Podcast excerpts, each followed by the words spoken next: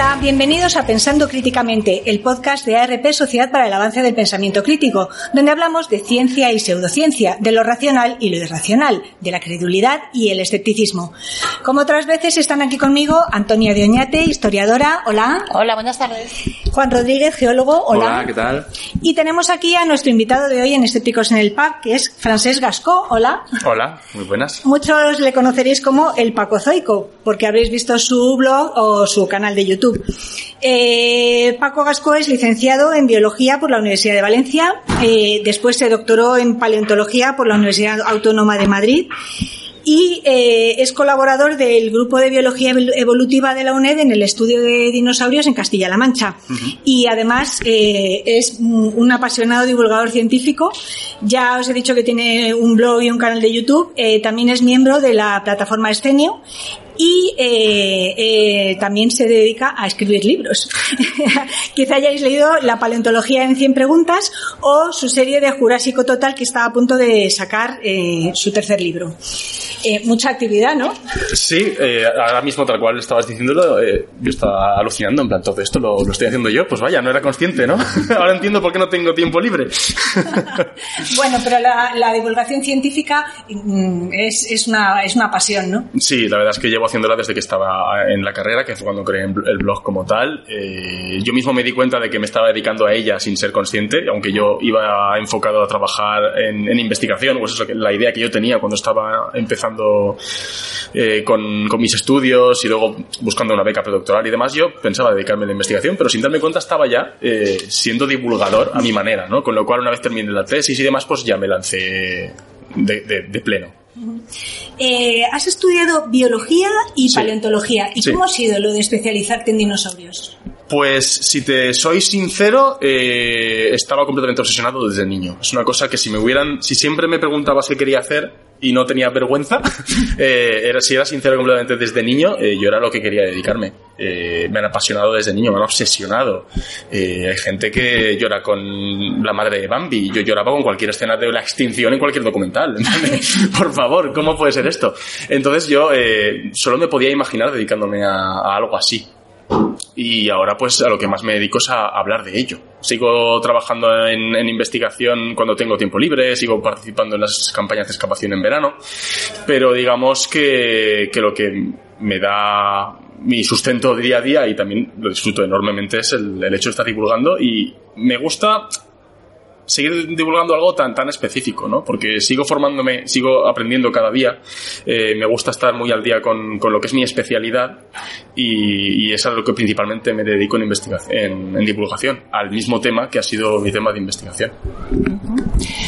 En, en, nuestra organización nos preocupa muchísimo el pensamiento crítico y su retroceso y su suspensión. Y uno de los elementos típicos es el creacionismo. ¿Tú consideras que en España, tú que conoces mejor el, esa, esa cuestión, existen realmente motivos para preocuparnos por focos creacionistas que estén divulgando ideas como esos dinosaurios contemporáneos de los hombres y no hablamos de los picapiedra?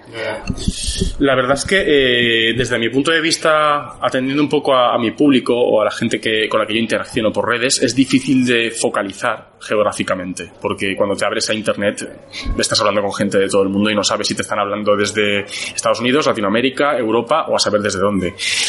Entonces, eh, más que el creacionismo como tal, lo que más me preocupa es esta, es esta, especie de rebeldía que hay hacia la ciencia de, mm, como no lo comprendo, voy a decir que es mentira, ¿no? Eh, yo me he enfrentado a gente que, que, es que yo mismo les estaba diciendo, es que vengo de estar excavando en el campo, que tengo ampollas en mis manos, de estar sacando huesos de una dura roca de 100 millones de años. No me puedes estar diciendo que no te lo crees, porque es que me va a dar igual. y, y me enfrento con más con eso, más con esa especie de rebeldía de, de, de gente que, simple, que, simplemente por moda se han, se han vuelto totalmente eh, malos escépticos, ¿no? escépticos de, de, de, la evidencia, ¿no? Como, como que dudan de, la evidencia que, que, está más que probada. Como Creaciones, que más dudar, ¿no? Sí, como que de repente por dudar es, es como, es, es- lo comparo siempre un poco, Bueno, como, como dudar dudo- o negar, ¿no? No, exacto, más, más negar, porque dudar está bien, pero negar así absolutamente es como que de repente al negar te sientes tú más inteligente. Es como la gente que, que cuando lee... todos engañados, menos yo que soy muy listo. O como, como quien lee muchas novelas y muchas películas y todas son, son una basura, que no le gusta nada. Es como también de repente se siente un poco más, más, más eh, elevado que el resto, ¿no? Es un poco lo mismo, es como que negarlo todo, si no, no sé. Y y es una cosa que no la, entre- que no la entiendo. Creacionismo sí que hay, quieras que no, y, también me encuentro muchas veces con, con comentarios en vídeos y en artículos y demás que dices, madre mía, eh, mm, madre mía, la de gente que aún está anclada a este tipo de cosas, que, pero sí, claro, lo único que podemos hacer es seguir, ya no, ya no solo transmitiendo eh, los conocimientos de estos datos o de, estas, o de los resultados de las investigaciones, sino fomentar el propio pensamiento crítico y el propio método científico, porque estamos hablando de gente que coge como verdad absoluta páginas escritas en un libro, pero es incapaz de ver la evidencia delante suya, que es un hueso aflorando en una roca dura, que no son cuatro días, ¿no? Entonces, eh, por mucho que yo o otra gente que estamos especializados en divulgación de un tema en concreto, sirvamos las respuestas tal y como se van descubriendo, también hace falta el fomentar el, pensamiento crítico y el método científico. Muchas veces mm, yo mismo me doy de bruces con la realidad de que muchos divulgadores científicos y comunicadores científicos muchas veces pecamos de comunicar resultados y no eh, comunicamos el proceso de ¿Cómo obtención. Cómo, se- cómo se llega a investigar, cómo se, cómo se es crítico, cómo se valoran los, los datos. Algo tan simple como que la gente no está familiarizada con que la estadística juega un papel importante en saber que nuestros resultados son o no aleatorios. Es una cosa que yo se la cuento mucho a los chavales en los colegios. Cuando se creen que las matemáticas no sirven para nada, les digo, chicos, yo sin las matemáticas estoy perdido porque mis resultados no valen de nada. Y es algo que no se suele comunicar. Y, muchas veces pecamos de eso, de que comunicamos el resultado. Ah, se ha publicado esto y- y te lo cuento para que lo entiendas. Vale, pero ¿cómo se llega a esto? A analizar, a valorar, a comprender, a proponer. ¿Cómo se hace ciencia realmente, no? Entonces yo lo único que, que creo que podemos seguir haciendo es eso. Porque gente emperrada en negarse siempre va a haber. Sobre esto último que has dicho y en tu caso concreto, has hablado de, bueno, de que pasas mucha, puedes pasar muchas jornadas en tus campañas de, de excavación ¿no?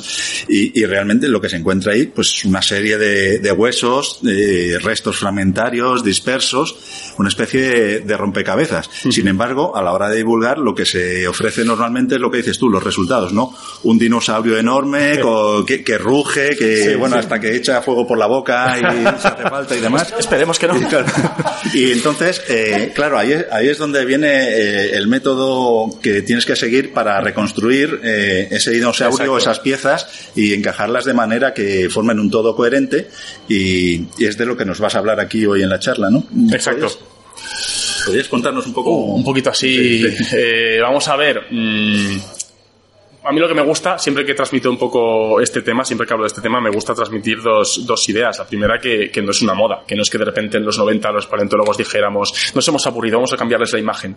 Para nada, sino que hay una serie de, hallazgos que están detrás. Después, que estos hallazgos, entendidos en el marco de, comprensión de cómo funciona la biología y la biología, eh, y la biología evolutiva, que haya pocos hallazgos no significa que sea poco significativo estadísticamente. Es decir, en este, en, en este caso no se puede aplicar la estadística a, a- algo así, porque la naturaleza es como es y las estructuras en los animales no aparecen porque sí aleatoriamente. Entonces, eh, eh, intento hacer comprender básicamente eso, que hay una serie de evidencias que nos están apuntando o nos están haciendo que sugiramos esta, que su- sugiramos esta especie de cambio eh, de imagen de los dinosaurios y por eso ahora se representan de una manera diferente a como se representaban hace 20 años. Y por otro lado, eh, dar unas nociones de anatomía comparada. Anatomía comparada y, máxima parsimonia, que es lo que siempre se está utilizando en, biología evolutiva para tratar de reconstruir eh, mm, desde los propios orígenes de grupos de seres vivos, los linajes por donde han podido ir, los caracteres que definen los linajes, cómo han podido cambiar, esa especie de pensamiento de ahorro evolutivo, que me gusta llamarlo, para, para hablar de, de, de eso, de máxima parsimonia y anatomía comparada, que, a mí me gusta mucho que, la gente acabe viendo que, que realmente cuando se reconstruye un aspecto de un animal a partir de cuatro huesos es porque estos cuatro huesos ya te lo están clasificando. Ese tipo de cosas, ¿no? Que- que se quede claro que no es un un capricho. Has dicho que, eh, pues eso, que hace como 20 años, 20 y tantos años, mira, justo cuando yo, a mí me tocó estudiar la paleontología, pues sí, se, se, notaba que había ese, ese movimiento ahí de decir, bueno, quizás lo que hemos estado haciendo hasta ahora no era tan, tan fiable y vamos a tener que buscar otros métodos, ¿no? Era en el momento, pues todavía en el que se, todavía se decía, bueno, los dinosaurios eran de sangre caliente, ¿no? Eh, eh, son dos grupos totalmente separados o, o, o forman un, un, único grupo con un origen común y demás. Eh, ¿Qué ha cambiado? O sea, que respecto, por ejemplo, a, a, la película de Parque Jurásico, que fue sí. la que la que marcó, por ejemplo, sí, sí coincidió sí. más o menos con el inicio de ese cambio de, de, método. ¿Qué ha cambiado desde entonces hasta ahora en, la concepción que se tiene de los dinosaurios? Bueno, digamos que mm, el mayor cambio ha sido ya no solo verlos como animales reales, más que como algo mitológico, sino ya el, el dejar de verlos eh, en parte como algo mitológico y empezar a verlos como, como vaya, que es que aún, es, aún los tenemos aquí, ¿no? El, el, el, mayor cambio ha sido darse cuenta que aún nos queda un grupo de dinosaurios y que son las aves y que a diario hay, los consumimos y los criamos y que estamos teniendo, o sea, que el ser humano y los dinosaurios llevan teniendo una historia común pues desde que el hombre aparece, ¿no? Eh, las aves han estado en, en, nuestra cultura muy presentes, ¿no? Y eso ha hecho pues eh, que cambie mucho la imagen y los últimos hallazgos están incluso echando más leña en esta hoguera y hay todo un grupo de dinosaurios que cada vez se les representa más parecidos como pájaros, está viendo que todo el tema de origen de, por ejemplo, las plumas, que hasta hace 30 años se tenían como algo exclusivo de las aves, se ve que de repente es algo que empezó mucho antes. Eh, y si te vas ya a, la primera forma de proto-proto-pluma que hubo, eh, como que son prácticamente como filamentos muy parecidos a, a los pelos, que solo se mm, diferenciarían un poco por el, el origen eh, embrionario, digamos, y por, el, y por el tipo de queratina que usan, pero que básicamente serían visualmente una especie de pelillo, se ve que se remonta mucho antes del origen de los dinosaurios, que es posible que fuera hasta algo que, que tuvieran pterosaurios y dinosaurios juntos, que se acaba de publicar. Digamos que su imagen ha cambiado mucho muchísimo eh, para convertirlos en animales mucho más diversos, tan diversos como son los mamíferos hoy en día, y no como una especie de, de curiosidad de circo, que durante mucho tiempo los teníamos como esto. Y lo max, el máximo exponente de, de, este cambio de imagen es el ser conscientes eh, de que todavía los tenemos hoy en día y que, y que estarán a nuestro alrededor. Los dinosaurios, eh, vamos, yo recuerdo como periodista haber visto noticias que luego se demostraron falsas de, de determinadas excavaciones, pues a lo mejor eh, hace, yo que sé, 15 años en China, que se habían manipulado. Eh, hay, hay, hay, trabajos que se han hecho, pues a lo mejor con poco escrúpulo, y si eh, a esto se suma a lo mejor pues que la gente tiene imágenes muy asentadas, a lo mejor a la gente le cuesta más cambiar eh, el modelo que tiene en la cabeza porque piensa que se inventa o que se está eh, falseando. Bueno, eh, me acuerdo, me acuerdo del caso este de China, del Archaeoraptor, que fue un poco sonado, aunque la verdad es que duró poco. Por suerte, hoy en día, los, los, fraudes, al menos a nivel paleontológico y zoológico, se, se, encuentran enseguida. En cuanto a alguien le pone el ojo, un investigador le pone el ojo encima y se le empiezan a hacer pruebas, ya se puede ver si la roca es del mismo yacimiento o no, si, si, si aparecieron juntos, si son dos cosas puestas eh, pegadas, por así decirlo. Eso ya se detecta muy rápidamente hoy en día todo, todo este tipo de, de, intentos por estafar a la gente, eh, en ningún momento los hace gente para vender una moto, como por ejemplo sí que se hizo con el hombre de Piltdown hace, hace décadas. Ahí sí que se quería vender una historia. Eh, en este caso estamos ante, ante no menos terribles casos de espolio y, y, y, mercado negro. Hay mucha gente que te coge trozos de, de, dinosaurios y aves, los pone juntos para que parezca un único bicho, para venderlo porque un bicho entero cuesta más dinero que trozos sueltos. Y lo malo es que si está bien hecho el, el engaño este y cae en manos de investigadores, pues de repente alguien puede llegar a creerse que eso es real. Pero ya te digo, en, ese caso ya se vio que en cuanto a investigadores reales, más allá de la gente que había comprado el fósil, en cuanto a investigadores reales pusieron el ojo, se vio que aquello no tenía ni pies ni cabeza y, se, desmanteló.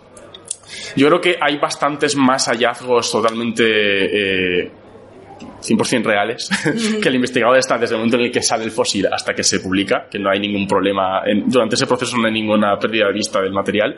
Hay muchos más casos eh, veraces que, que apoyan todo esto. Yo creo que el hecho de que la gente sea más reticente a aceptar las nuevas reconstrucciones es, es una cosa de velocidad, está yendo muy rápido en apenas 20 años ha cambiado mucho la imagen de los dinosaurios que teníamos y ya de los dinosaurios o de cualquier... eh, ¿Y eso por qué? ¿Porque se encuentran yacimientos nuevos? Por... Pues es una mezcla de dos cosas. Por un lado son yacimientos muy excepcionales que se han descubierto en los últimos años y también por la aplicación de nuevas técnicas. O sea, se está junto, estamos viviendo un momento que a mí me parece que es un, boom de la investigación, ya no de los dinosaurios, sino de la vida en el pasado y que no solo se resume en yacimientos excepcionales que están conservando tejido blando, sino también en técnicas nuevas. Estamos también viviendo el momento del nacimiento de la paleontología molecular. Se están identificando proteínas y fragmentos de biomoléculas en fósiles. Eso hace 20 años era ciencia ficción. Entonces estamos en un momento en el que tanto por aplicación de nuevas técnicas, técnicas que igual hasta cierto, hasta hace poco tiempo eran mm, puramente biología molecular o a- técnicas analíticas de algún tipo se están aplicando de repente también a, a paleontología. Entonces es una mezcla de las dos cosas, de aplicación de, de nuevas técnicas por una mayor interdisciplinaridad de, de los proyectos de investigación, como también al hecho de, de que se están explotando yacimientos que están dando muchas sorpresas. Mm, Otra pregunta ya un poquito más eh, pensando en, en el público más profano.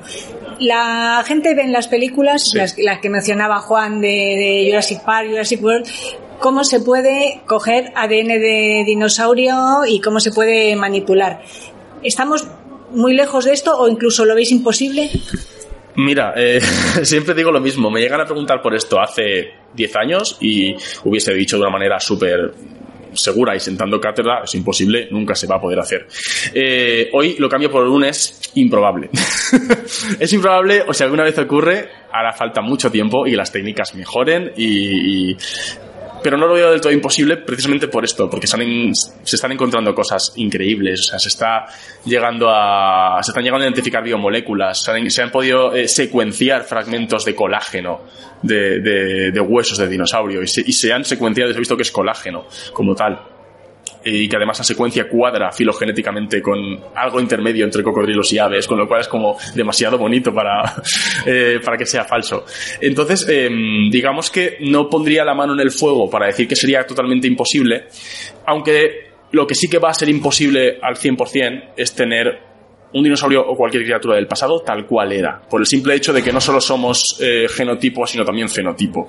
Y un animal, por mucho que se rescatara de, la extinción, se criaría en condiciones actuales, con una atmósfera actual, con alimento actual, y no tendría nadie de quien aprender sus comportamientos como especie. Con lo cual sería una forma bastante aberrante a nivel co- comportamental y a nivel de, cómo crece. No podría crecer como crecería un dinosaurio en su época, ni con sus semejantes, ni con un ambiente, ni con un alimento como el que era, con lo cual nunca podríamos tener al, al- al ser vivo tal cual es. Y también se dice mucho, por ejemplo, de, con la idea hasta de, de resucitar los mamuts con su ADN de los eh, restos de mamuts congelados y demás de usar elefantes eh, como, como úteros, digamos, para gestarlos y demás. Es que al final el mamut tampoco va a poder alimentarse de lo que se alimentaba en el Pleistoceno, tampoco se va a criar en las mismas condiciones y nunca va a ser lo mismo. Entonces, al 100% sí que es verdad que es imposible, porque jamás vamos a ver un, un animal rescatado de la extinción, volver a verlo al 100% lo que era. Genéticamente, es muy improbable. Pero yo por si acaso no pongo la mano en el fuego porque las sorpresas que nos está dando el, el registro fósil en cuanto a conservación de biomoléculas, yo estoy aún alucinando con las últimas. Eh, los dinosaurios son seres espectaculares, lo fueron durante toda su historia, nos han llamado siempre la atención y un ser tan espectacular tenía que tener un final también espectacular, ¿no? Una traca final que decimos en Una Valencia. traca final, sí.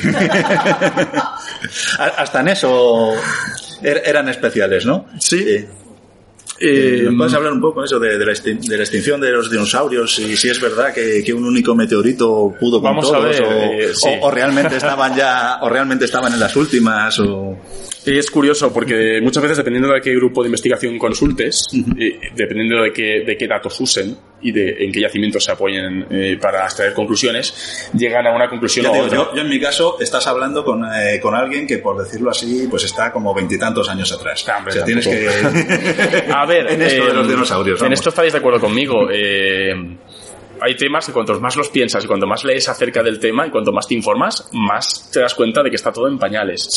Y al mismo tiempo hay cosas que ves que están clarísimas y otras cosas que te parece que nunca lo estarán. Y esta es una de esas. Está clarísimo, yo veo, yo veo clarísimo que, las, que, que la causa última de la extinción de los dinosaurios no avianos es el meteorito, porque es blanco y en botella. Hay diversidad de dinosaurios a finales del Cretácico, cae el pepinazo, provoca un cambio climático y de repente solo quedan aves. Pues ahí, eh, quiero decir, es una cosa que es... eh, Es difícil encontrar otra explicación. Claro, la, la correlación es brutal. Eh, otra cosa es eso, que había linajes enteros que ya no estaban. Pero, sin embargo, había otros linajes que eran muy, muy diversos. Vale que, por ejemplo, eh, los estegosaurios se extinguen a finales del Jurásico. En el Cretácico no queda ninguno. Eh, pero nos quedan los anquilosaurios, que son parientes suyos. Entonces, por ejemplo, todo el grupo de los raptores, los dromeosaurios, a finales del Cretácico eran súper diversos. Otros igual no, pero había li- linajes que aún eran muy diversos. Entonces, eh, no creo que estuvieran en, en- en decadencia, por así decirlo. Eh, que había menos diversidad, pues depende de a qué nivel eh, te pongas de la clasificación. Igual a nivel de familia o de especie, pues la, la- resolución es diferente. No creo que estuviera en decadencia, porque aún había mucha diversidad. Sí que cayó el meteorito y sí que provocó un efecto devastador. Hace poco se ha publicado que se ha hecho una simulación, se ha visto que el tsunami habría dado la vuelta al mundo prácticamente. O sea que ha habido una serie de, de- de cambios y hubo un cambio climático, quieras que no, asociado, que es, es, es innegable. Eh, Sí que es verdad que eh, animales así, que tengan un final así, pues como que es está poético. Pero hay una especie de... de- de- Es, curioso, porque cuanto más raros los veíamos, cuanto más necesitaban de un final apoteósico, la gente no, no se lo planteaba, porque se veían como monstruosidades y se daba por hecho que algo tan feo, tan monstruoso y tan tonto tenía que acabar extinguiéndose. Fue cuando empezamos a verlos como animales reales, como animales bien adaptados y como menos monstruosos y menos fantásticos, cuando realmente necesitábamos una explicación. Y la gente se empezó a preguntar, oye, ¿qué les pasó en realidad? Porque esta gente estaba muy bien como estaba. Y fue un poco también cuando se empezó a investigar el tema de, de, de finales del Cretácico, del- el iridio, eh, el cráter de México y todo entonces surgió entonces. Entonces es curioso que sí, que son animales fascinantes, pero que cuanto más raros los veíamos y más parecía que necesitaban de, de un final apoteósico, la gente ni se lo planteaba porque se daban como, va, un experimento de la naturaleza. Y que sin embargo ahora que los vemos como animales bien adaptados, es cuando realmente eh, hay que buscar la causa y bueno, la hemos encontrado. Otra cosa es que se den vueltas y que haya gente que esté más a favor de, que tuvieran mucho peso en ese cambio climático las erupciones o gente que haya más a favor de que estuvieran decreciendo en, en diversidad. Pero sí que es verdad que es innegable como un impacto a finales del Cretácico y que hay un antes y un después. Y eso les quitó además el, el hecho de que ya haya bastante consenso respecto a su extinción y las causas, quitó también bastantes argumentos a, a los pseudocientíficos que, que, eh, que hasta entonces pues también lo sabía que, que hablaban incluso pues de, de que habían competido contra extraterrestres, que, que se habían extinguido por, incluso yo le- llegué a leer sobre la paleomelancolía que era que es que se habían aburrido de su entorno prehistórico en un entorno en el que todavía no existían las plantas con flores, los paisajes eran mucho más monótonos. Y supongo, sí, sí, algo así. Bueno, hay, Pues se podía leer por la época. No, sí, sí, se podía leer. Yo lo de, lo de, lo de gente que, que realmente creía que habían sido aniquilados por una, por una raza extraterrestre, es como, en serio, esta gente que fumaba. Madre mía, o sea, esta gente que se tomaba para tener estas ideas. Lo mismo que los que decían que las pirámides las construyeron extraterrestres. Exacto, si al final es como, por no comprender, vas a buscar la, la explicación más peregrina. Y muchas, muchas veces, por ejemplo, con lo de la paleomelancolía y demás, muchas veces nos pasa mucho al observar la naturaleza, ya no solo la del pasado, que cometemos algo que en etología se llama el antropomorfismo por, por omisión. Y es que te, crees que los animales actúan como tú, como tú actúas, o que ven lo que tú ves. Y tú te imaginas esa- ese mundo prehistórico y te lo imaginas así de triste y das por hecho que para los animales también sería triste. Y, primero que ya se ve que no, que las plantas con flores habrían aparecido ya a finales del Jurásico. El Cretácico ya tenía un, un batiburrillo de ecosistemas, que había ecosistemas que recordaban mucho más a las floras del Cenozoico y otros que recordaban mucho más a las anteriores. En realidad no era un- para nada un mundo, un mundo aburrido, pero aún así, como para ti igual te resulta aburrido la imagen, se lo plasma también a ellos, ¿no? Y lo hacemos constantemente los seres humanos sin darnos cuenta del antropomorfismo. Es, es como que nos creemos que los animales ven, oyen y sienten lo mismo que nosotros, y, y eso es un caso más. Oye, y ahora para investigar, eh, ¿qué, ¿qué zonas del mundo son más interesantes? ¿Dónde se están encontrando más cosas nuevas? Buah. Eh, vamos a ver, voy a decir una perocrullada. un comodín que es China. Eh, eh, China es muy grande y la zona de, de Liaoning y demás, la provincia de Yixian, ha sido brutal durante, durante los años 90 para el descubrimiento de dinosaurios con plumas y dinosaurios con estructuras parecidas a plumas. Por dejarlo generalizado con para hablar de dinosaurios con fósiles de conservación excepcional con partes blandas. Respecto a eso ha sido brutal, porque nos ha permitido ver eh, estructuras que en condiciones normales de entrenamiento normal no se, no se conservan y ha sido una mina. Entonces, ese, ese, ese punto sigue, sigue siendo un punto caliente de, hallazgos que nos está permitiendo saber muchísimo, pero muchísimo constantemente. Aún, aún se están publicando cosas de esos yacimientos constantemente, eh, año tras año. Y voy a barrar un poco para casa y decir que nuestra propia península ibérica está aún en pañales de lo que puede salir. O sea, estamos nosotros, por ejemplo, excavando estos últimos veranos un yacimiento de Guadalajara que tiene tanto huesos como huevos de dinosaurios de finales del Cretácico. Prácticamente son, si no los últimos dinosaurios antes de la extinción, los penúltimos, por así decirlo. Y, tenemos tanto huevos como huesos en el mismo yacimiento, que es algo excepcional. Eh, toda la zona, por ejemplo, de Teruel y Valencia, eh, la ibérica, tiene un una formación de finales del Jurásico que para mí también, o sea, es que es donde dice la tesis, son los materiales con los que hice la tesis, y es que aquello, cuando realmente se empiece a, a explotar y se hagan excavaciones más sistemáticas de verdad, cuando ya como no, cuando haya presupuesto y medios para hacerlo, eh, tanto para los equipos de, Aragón como de Valencia, aquí yo también yo creo que va a ser brutal, porque las típicas faunas de, dinosaurios saurópodos de cuello largo, de, estegosaurios con sus placas, estas faunas del Jurásico súper famosas que tenemos las americanas en mente, teníamos faunas muy parecidas aquí y, no se dan a conocer, o bueno, se dan a conocer por nuestra parte, pero aún no se conocen tanto, ¿no? Entonces yo creo que la propia península ibérica también va a, a, darnos muchas sorpresas. Ya nos ha venido dando muchas sorpresas. Tenemos el yacimiento de las ollas, el de lo hueco, tenemos los hallazgos de dinosaurios de Teruel, en Pirineos también. Eh, hay un montón de, de, hallazgos que si empezamos a enumerarlos no, no paramos. Pero eso creo que van a ser, eh, en, en, pocos años pueden ser el triple o el cuádruple o lo que sea. Bueno, aquí seré ya muy breve porque el público te espera impaciente, pero hay un, una pregunta quizá un poco frívola que no me resisto a hacerte. ¿No crees que de alguna manera podría aprovecharse ese elemento de espectacularidad que rodea a los dinosaurios, ese afán del público, desde niños, adolescentes, mayores, por financiar más y mejores expediciones, más y mejores excavaciones? Pues, eh, bueno, has dicho que hace prisa, así que voy a darte una respuesta rápida. Sí.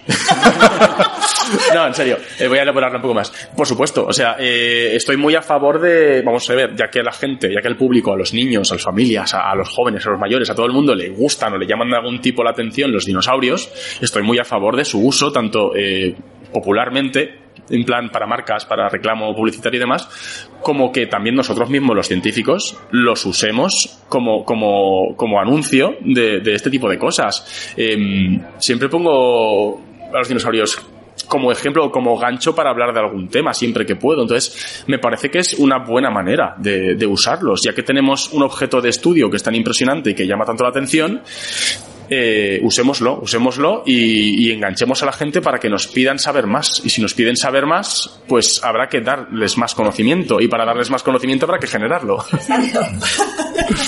Muy bien. Bueno, pues como acaba de decir Antonia, ya tenemos al público esperando. Así que aquí ponemos fin a este podcast y os esperamos el mes que viene.